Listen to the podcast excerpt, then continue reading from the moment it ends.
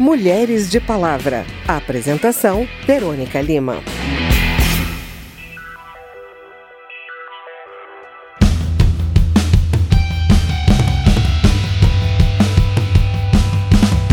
Estas serão as primeiras eleições municipais em que valerão as novas regras para candidaturas femininas, tanto a reserva de 30% de vagas na lista de candidatos, quanto a reserva de 30% dos fundos eleitoral e partidário além da destinação dos mesmos 30% do tempo de propaganda eleitoral gratuita no rádio e na televisão. Estudo da consultoria da Câmara já constatou o efeito positivo da garantia de recursos na eleição de mais deputadas federais. Agora é esperar para ver se a política levará também ao aumento de mulheres nos parlamentos locais. Vale observar que, com o fim das coligações nas eleições proporcionais, cada partido e não mais cada coligação foi obrigado a reservar três em cada dez candidaturas de vereador para mulheres. Entenda mais com a repórter Paula Bittar.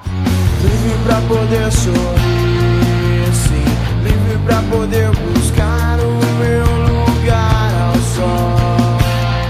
Apesar de as mulheres representarem 52,5% do eleitorado, as candidaturas femininas neste ano para prefeita, vice-prefeita ou vereadora ficaram mais uma vez próximas ao limite estabelecido pelas cotas. De acordo com os dados mais recentes do Tribunal Superior Eleitoral, de pouco mais de 556 mil pedidos de registro de candidatura, cerca de 186 mil foram de mulheres, ou seja, 33,5%. Mesmo abaixo de uma real representação da população brasileira, esses dados são um recorde para as eleições municipais. Em 2016, as candidaturas femininas foram 31,9% do total e em 2012, 31,5%. Para a professora de Ciência Política da Universidade Estadual de Campinas, Andréa Marcondes de Freitas, as mudanças promovidas para este ano são boas. As novas regras falam sobre a divisão em pelo menos 30% dos recursos para candidaturas femininas tanto dinheiro do fundo partidário como também tempo de televisão e me parece que o TSE está sendo bastante rigoroso na punição, em especial da prática de candidaturas laranja. Partidos que apresentarem esse comportamento podem ter toda a sua chapa punida, caçada. Laranja madura na beira da estrada bichada Zé, ou tem marimbondo no pé. Para evitar fraudes, neste ano os partidos tiveram de apresentar autorização por escrito de todas as candidatas. Nestas eleições, o juiz poderá derrubar uma chapa inteira de candidatos a vereador antes mesmo do pleito, se ficar comprovada alguma fraude. Apesar de considerar as alterações positivas, Andréa Marcondes de Freitas acredita que ainda é preciso fazer muito mais. Para resolver o problema completamente, os partidos precisariam estar recrutando mulheres e preparando mulheres para a vida pública. A cientista política também defende que as mulheres candidatas têm, nessas eleições, o importante papel de denunciar ações dentro de seus partidos que não correspondam às novas regras. Mas, mais que isso, para Andréa Marcondes de Freitas, a população em geral precisa ajudar o TSE na fiscalização. Da Rádio Câmara, de Brasília, Paula Bitar. Nenhuma a menos.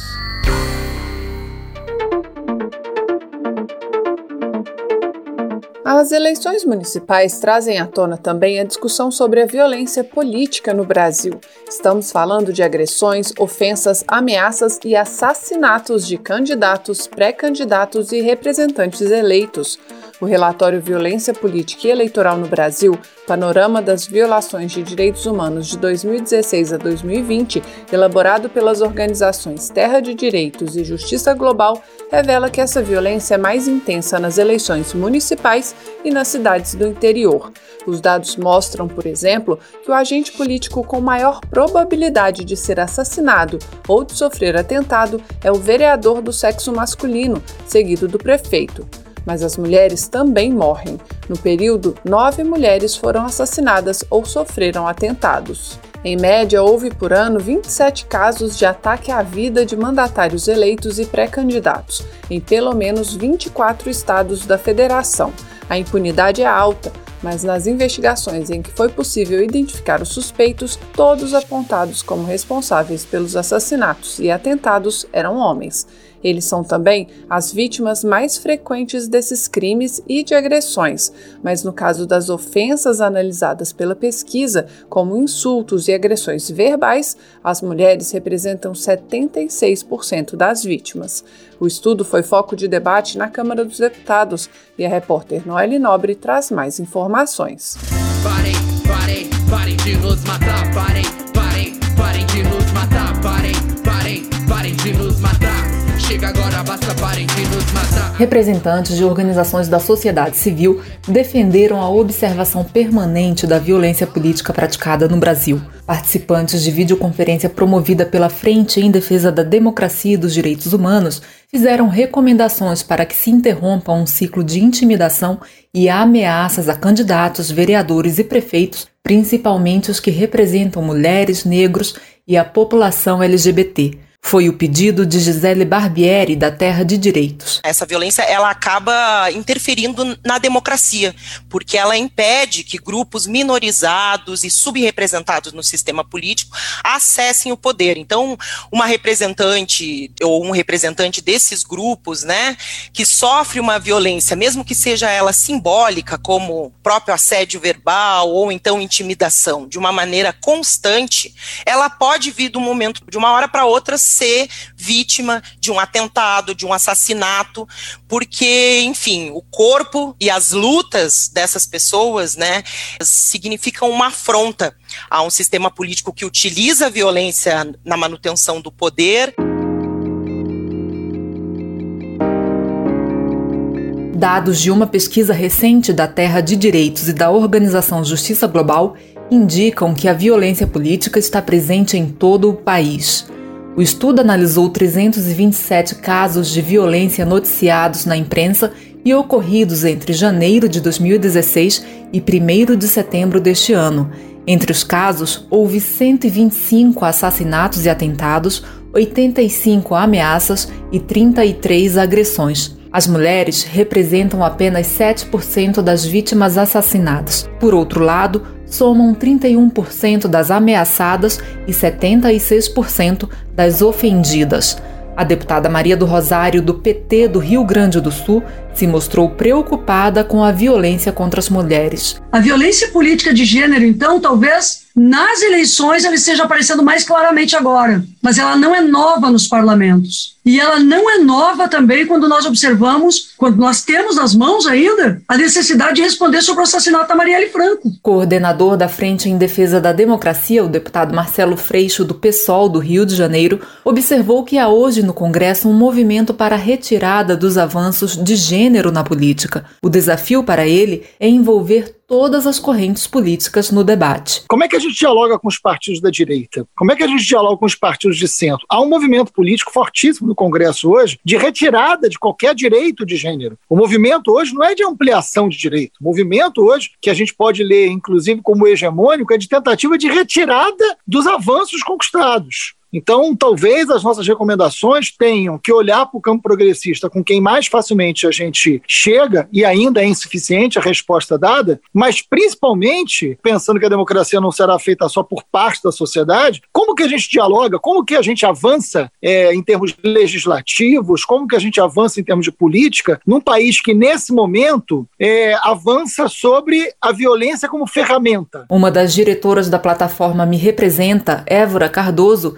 defendeu a responsabilização conjunta dos partidos políticos pela violência praticada por seus candidatos já existe a possibilidade de se corresponsabilizar os partidos políticos pelas ações dos seus candidatos, né? Eu acho que a gente pode explorar melhor esse campo que é pouco é pouco utilizado dentro da legislação eleitoral para se pensar também é, como é que partidos poderiam ser responsabilizados pela prática dos seus candidatos quando eles promovem é, violência política, né? Especialmente se a gente pensar, por exemplo, em algum tipo de responsabilização que envolva é, a transferência dos recursos públicos, porque hoje os partidos políticos eles recebem recursos públicos tanto no fundo partidário quanto no fundo especial de campanha. E a gente não pode permitir que recursos públicos estejam sendo é, utilizados para a promoção de violência política durante o momento das eleições. Também foram representadas no debate, entre outras organizações,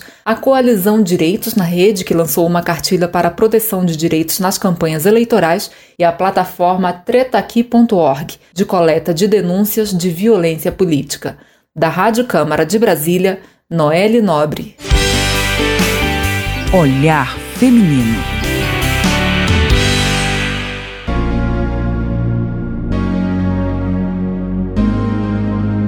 Você já ouviu falar da Liga das Mulheres pelo Oceano? É um grupo de super-heroínas, quer dizer, mulheres que buscam a proteção dos mares, especialmente contra a poluição, a superexploração de seus recursos e o aquecimento e outras consequências das mudanças climáticas. Saiba mais com o repórter Cláudio Ferreira.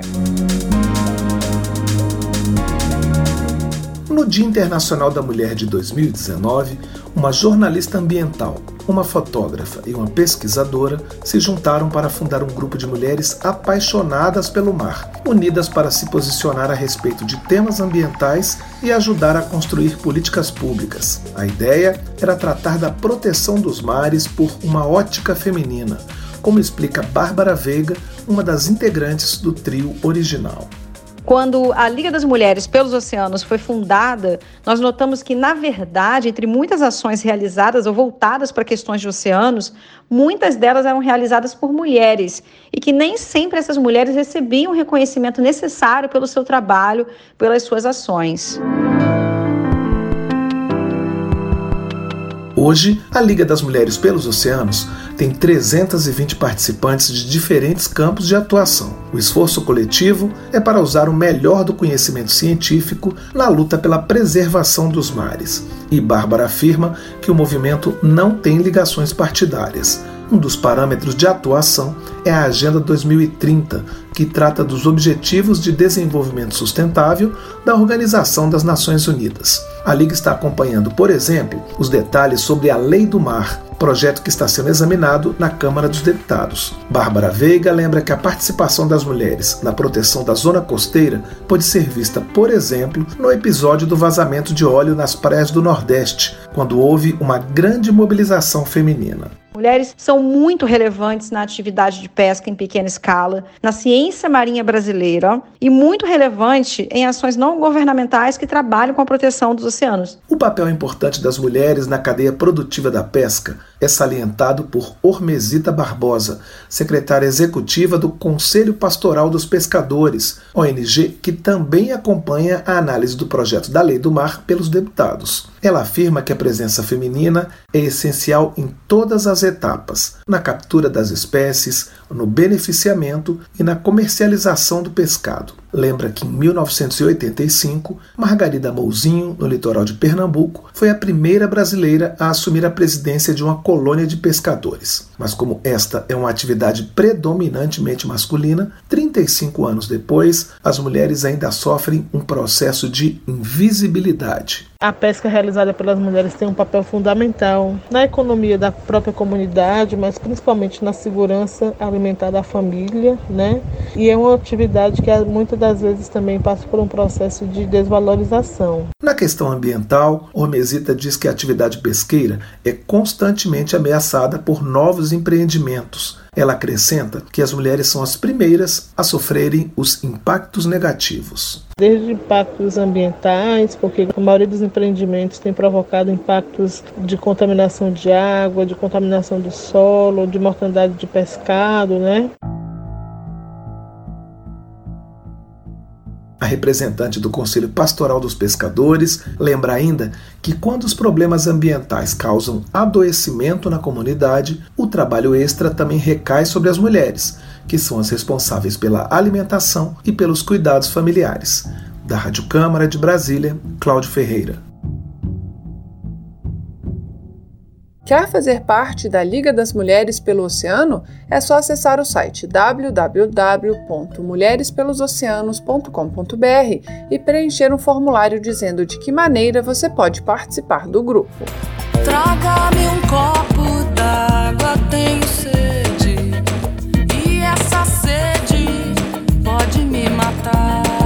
Bem, esse foi o Mulheres de Palavra, que teve produção de Cristiane Baker, reportagens de Paula Bitar, Noelle Nobre Cláudio Ferreira, trabalhos técnicos de Milton Santos, apresentação e edição de Verônica Lima e coordenação de Márcio Aquilissardi. Se você tem alguma dúvida, mande pra gente. O e-mail é rádio.câmara.leg.br e o WhatsApp é 61 999 78 90 80.